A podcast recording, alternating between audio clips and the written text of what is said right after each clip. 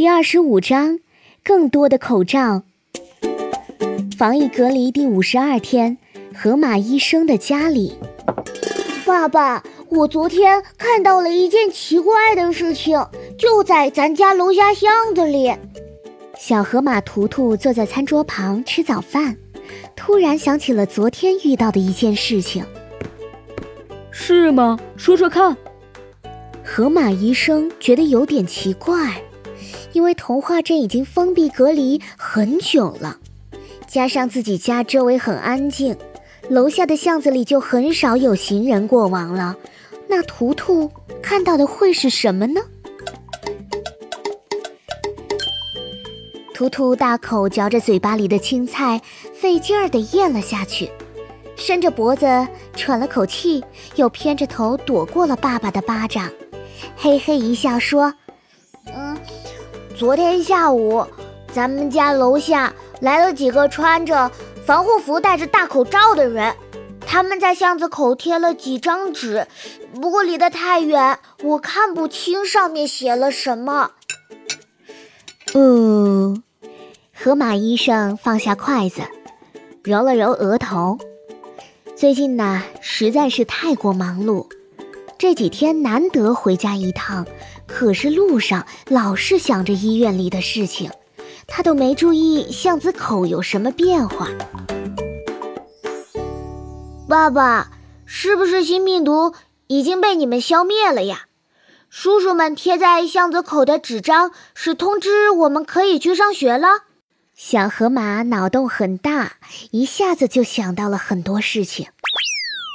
河马医生表情变得严肃起来。他拍了拍图图的肩膀，说：“新病毒还没有有效的疫苗，我们正在寻找各种办法对付它。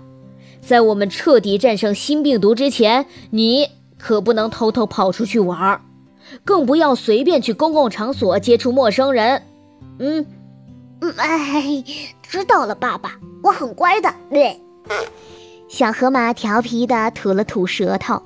又埋头吃起了早餐，因为他最近正在长个子，所以食量大得惊人。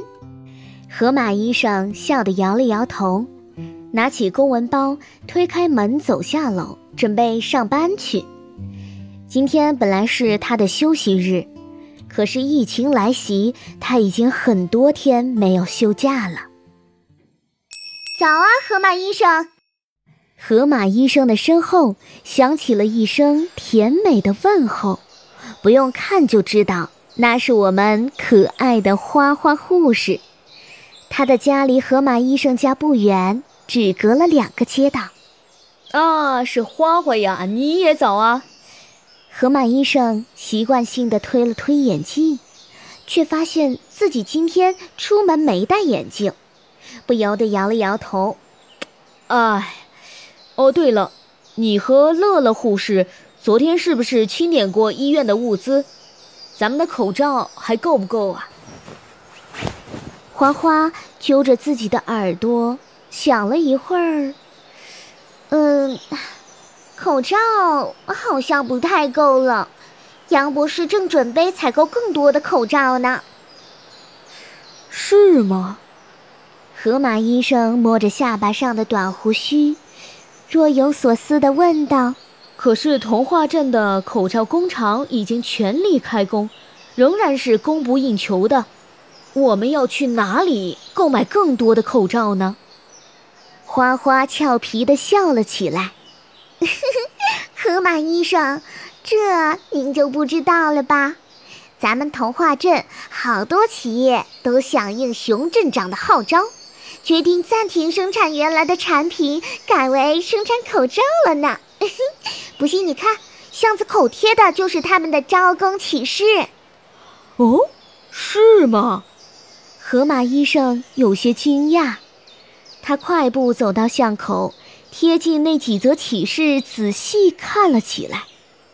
果然，童话镇上好多工厂都在召集人手，有生产手提包的。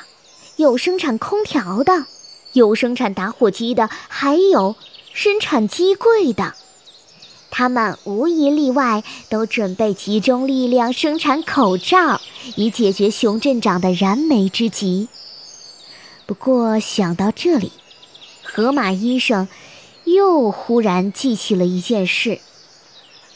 昨天，淘淘和多多发来信息，说果壳镇的口罩缺口也很大。